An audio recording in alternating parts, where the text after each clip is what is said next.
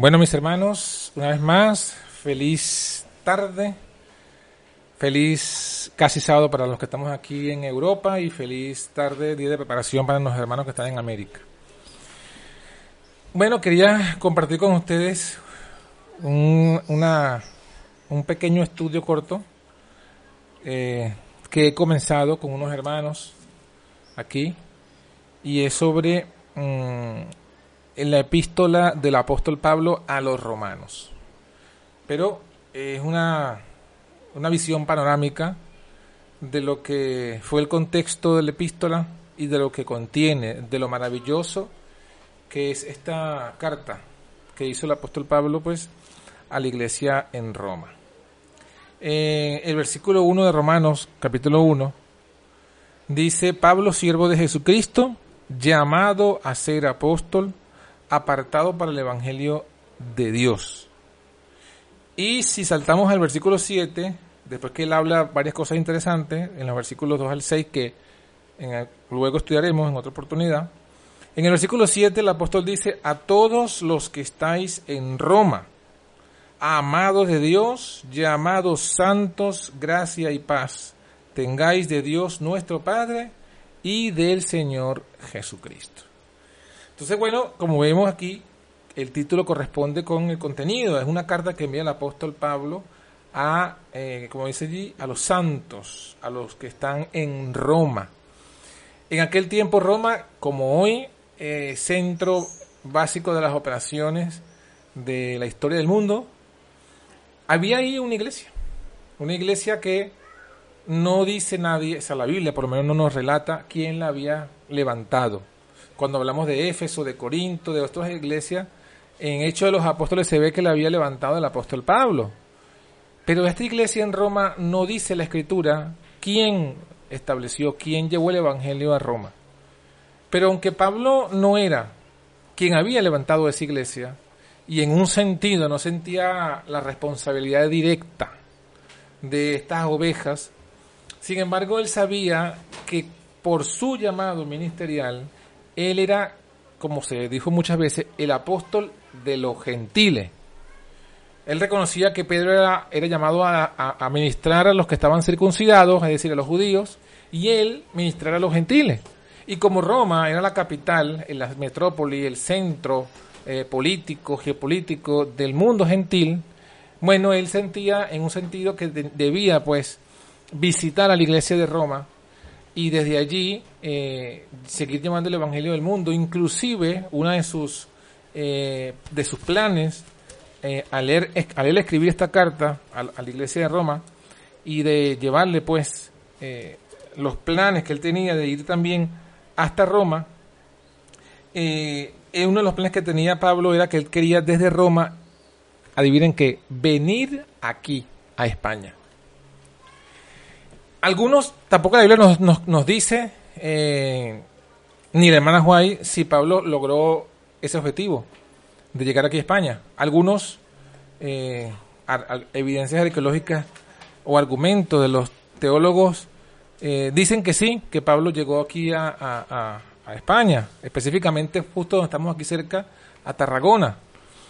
Bueno, pero lo cierto del caso es que el apóstol, como tenía esos planes misioneros, de llevar el Evangelio, cumplir la comisión que le había dado a Cristo a él y a la iglesia, él sabía que él no podía llevar este Evangelio solo, lo sabía. Y sabía que necesitaba el apoyo, no solo financiero, más aún que financiero, el apoyo personal, presencial, de, los, de cada uno de los miembros de la iglesia y de una iglesia sana, de una iglesia eh, activa. Por lo cual en preparación a ese plan que él tenía, él escribe esta epístola, la epístola de los romanos. La epístola de los romanos nos cuentan que fue escrita cuando Pablo estaba en Corinto. Y bueno, él escribe esta epístola y eh, su... Eh, bueno, si alguno quiere verificar eh, lo que hemos estado diciendo de los planes de Pablo, inclusive de España, esto lo dice el libro Hechos los Apóstoles de la de Juárez, en el capítulo 35, y también lo dice eh, en Romanos, los últimos capítulos, cuando Pablo les dice que quería venir pues a España. Ahora, fíjense, quiero leerle este pensamiento que está aquí de Elena de Guay, eh, que es interesante a modo de introducción a lo que luego les voy a referir de Romanos, ¿no? Dice Elena de Guay en Hechos de los Apóstoles, capítulo 35, en esta versión, la página 300. En su epístola a los romanos, Pablo expuso los grandes principios del Evangelio. Declaró su posición respecto a las cuestiones que perturbaban a las iglesias judías y gentiles y mostró que las esperanzas y promesas que habían pertenecido una vez especialmente a los judíos se ofrecían ahora también a los gentiles. Así que fíjense que una de, de, las cosas que dice Romanos aclara esa duda, esa duda eh, que había en cuanto a, esta, a estas cosas. Yo, ahorita lo vamos a mencionar dónde se aclaran. Otra cosa dice aquí Elena de Juárez en el párrafo siguiente, dice, con gran claridad, esto me gusta, con gran, con gran claridad y poder, el apóstol presentó la doctrina de la justificación por la fe en Cristo. Ustedes saben que toda la Biblia habla de Cristo, Jesús lo dijo, ¿no? De, comenzando desde, desde Moisés, siguiendo por todos los profetas, y las escrituras les declaraba Jesús, dice Lucas, a todo lo que la Biblia decía de él. O sea, cada versículo de la Biblia habla de Cristo. Pero, en, especialmente en la epístola de los romanos, se está expresado esta gran verdad de la justificación por la fe con mayor claridad que ningún otro libro de la Biblia.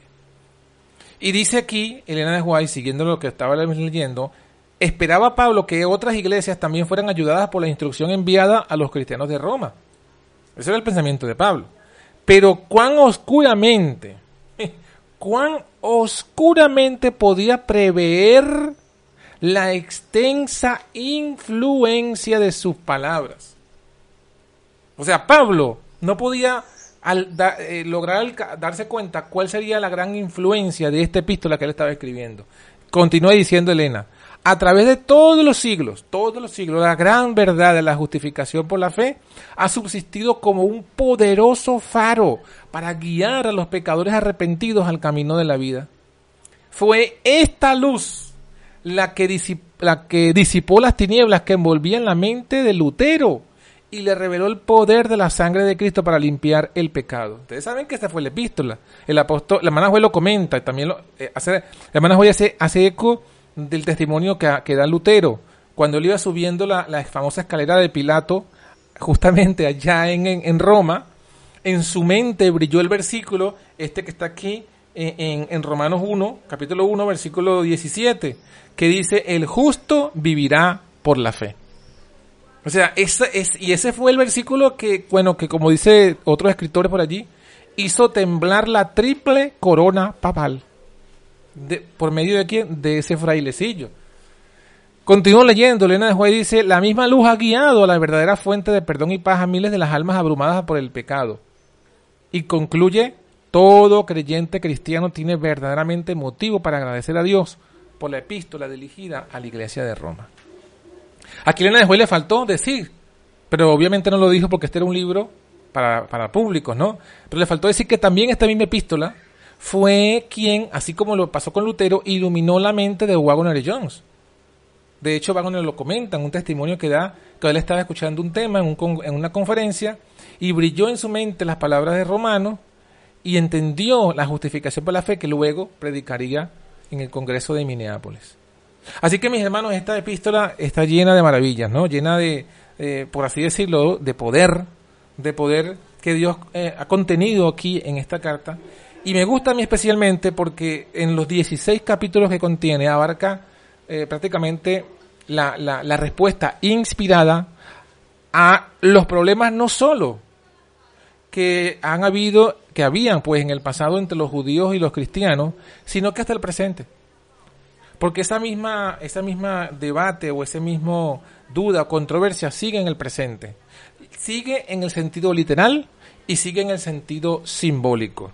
Fíjense, los capítulos, por ejemplo, aquí vamos a hacer un breve repaso general y todo el objetivo del estudio es presentar lo maravilloso que es Romano para que luego ustedes eh, deseen estudiar este, este, este libro versículo por versículo, ¿no?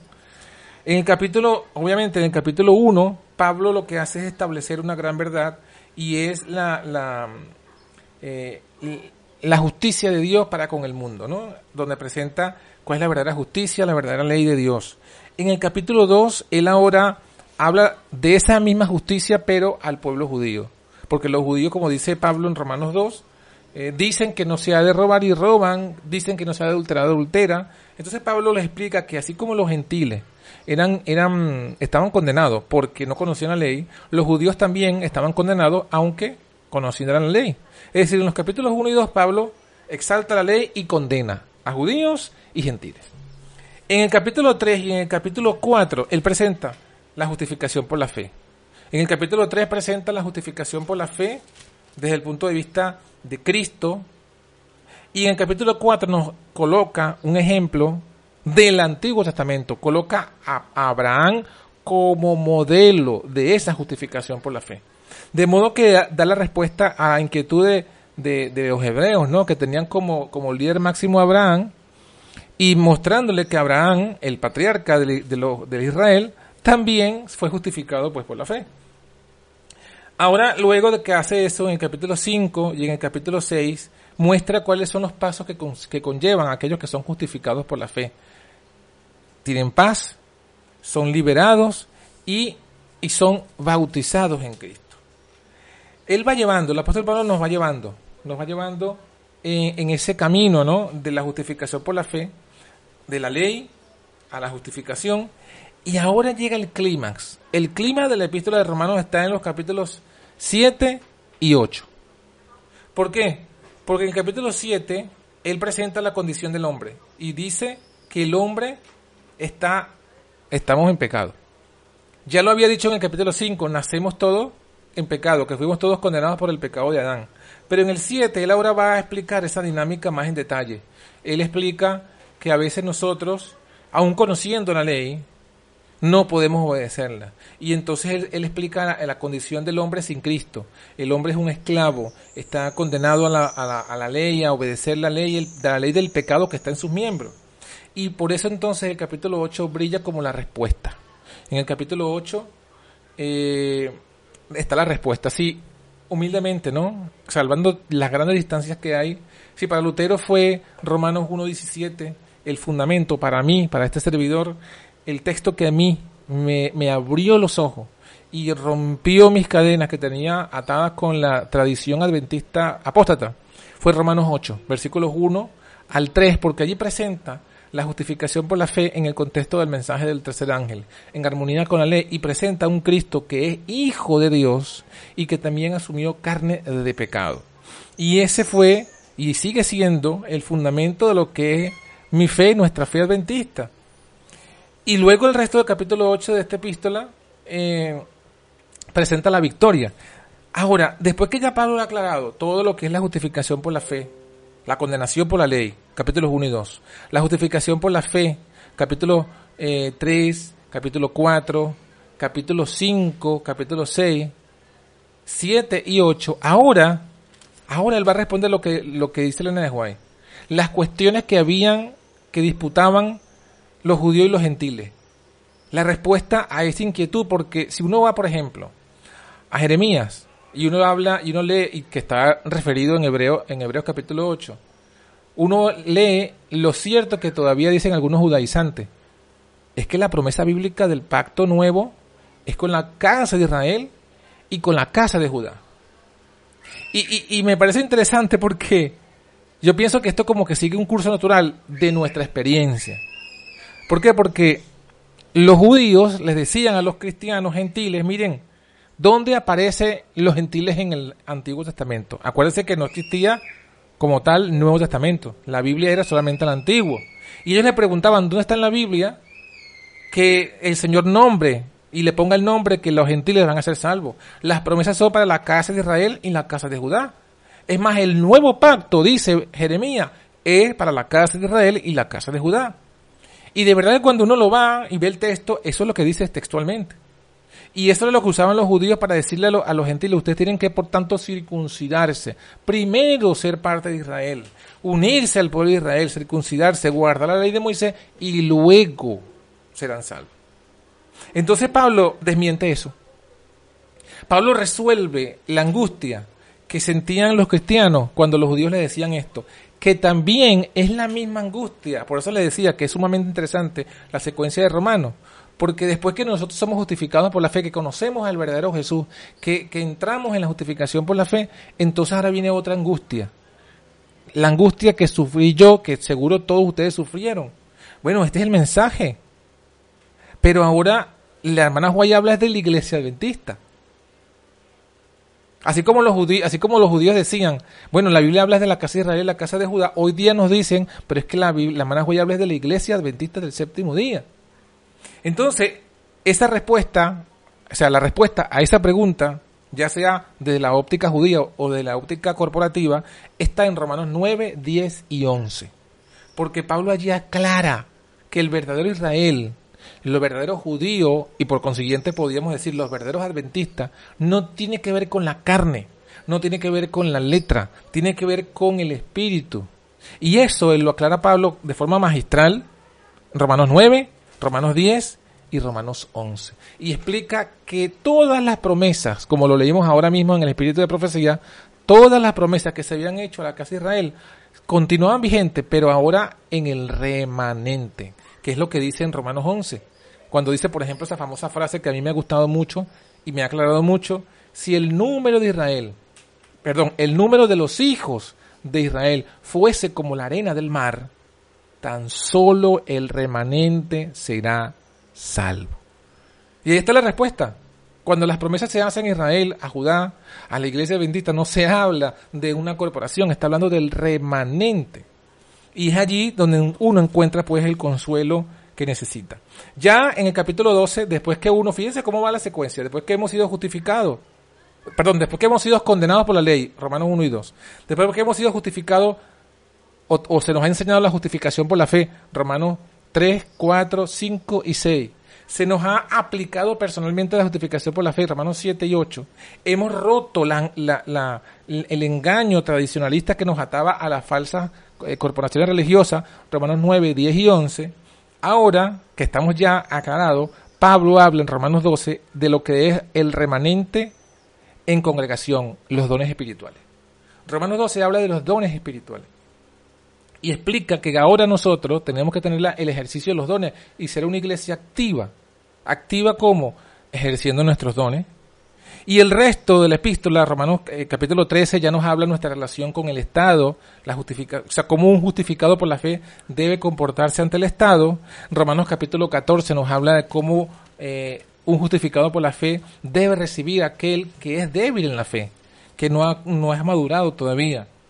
Y eh, Romanos capítulo 15 y 16 ya son las últimas consideraciones que Pablo hace o recomendaciones que hace a la iglesia para que pueda pues sobrellevarse. Eh, inclusive en el capítulo 15 ya él habla a modo personal, tráigame esto que está desde allá, saludos a tal, saludos a aquello. Total que pues que vemos que la epístola de Romanos es una epístola que va secuencial con la experiencia del verdadero cristiano que lleva la justificación por la fe en cada etapa, en cada área de su vida y que, gracias, y que nos muestra a nosotros también hoy el camino. ¿Por qué? Porque nosotros estamos bien, estamos pasando por la misma experiencia. Y no hay duda, como ya lo sabemos, que el mensaje del tercer ángel es la justificación por la fe. Por tanto, si esto es cierto, como lo sabemos, y también es cierto lo que leímos, que el libro, la epístola de los romanos está mejor explicada la justificación por la fe, y yo añadiría, en cada etapa y área de nuestra vida espiritual, no queda duda que es fundamental que hagamos un estudio veriano de esta epístola, que, para que resuelva todas las inquietudes que podamos tener, para que nos muestre con claridad el mensaje que Dios quiere que entendamos eh, de la justificación por la fe en, a nivel personal, a nivel de la iglesia, a nivel del Estado y nos dé pues el camino de cómo una congregación sana, activa, misionera para llevar adelante el mensaje de Cristo Jesús. Entonces, bueno, mi, mi, llamado o mi invitación es para que, ahora que tenemos una idea un poco más panorámica de lo que trata esta epístola, podamos eso, eh, cada uno hacer un estudio vereano de esta epístola, gozarnos en estas grandes verdades cómo tienen respuesta para nuestras inquietudes de hoy. Entonces, bueno, mis hermanos, eh, que Dios nos bendiga, que Dios nos guarde. Si hay algún comentario o pregunta, bueno, este es el momento.